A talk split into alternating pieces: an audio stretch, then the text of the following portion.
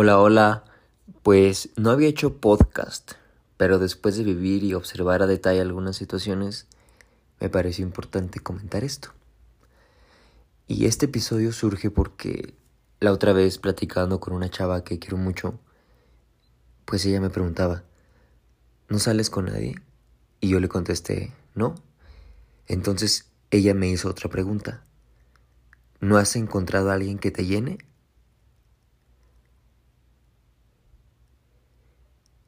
Y dejo este silencio a propósito para ver si esa pregunta llena el vacío mismo de la pregunta. En mi mundo escuchar esto me da tristeza porque observando muchas otras personas y situaciones me doy cuenta de lo atorado que estamos y cómo esta sencilla idea nos tiene viviendo, nos tiene buscando, nos tiene esperando, nos tiene vacíos esperando llenar la cubeta vacía.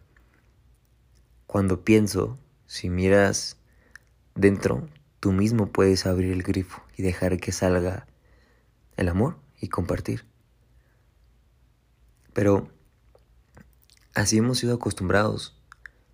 Hemos vuelto del amor un producto y una búsqueda externa, incesante. Si no, ninguna aplicación como Tinder sería exitosa. Digo, finalmente están creadas desde el principio básico, la falacia de la búsqueda.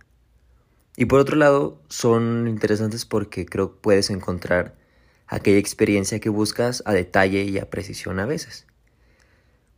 Pero si me, si me atrevo a hablar un poquito más profundo de esto, quizá me malentiendas y pienses que estoy mal, o no sé. Y lo digo porque tendría que mencionar sobre otro principio que todo ser humano tiene, la incertidumbre. Esa búsqueda por años de encontrar el amor más grande, de conectar, Dios. Pero cuando descubres que el amor mismo es Dios, entonces comprendes apenas algo.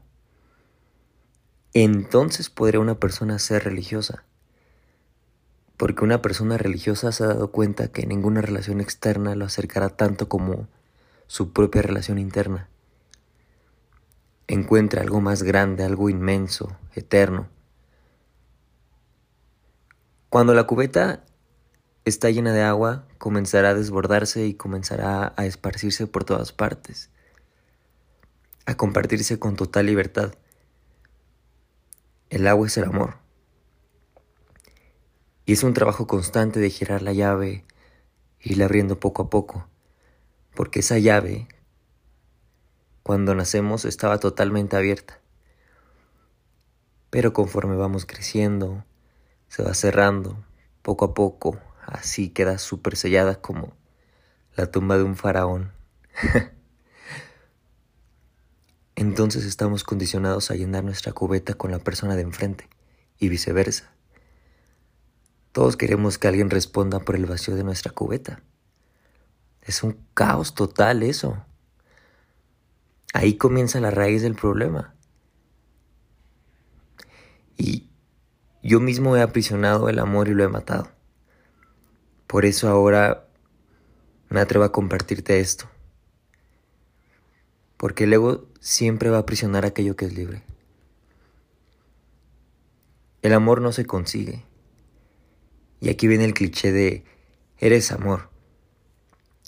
Pues sí es un cliché y va muy profundo, pero así es, eres amor y desde ahí automáticamente se comparte.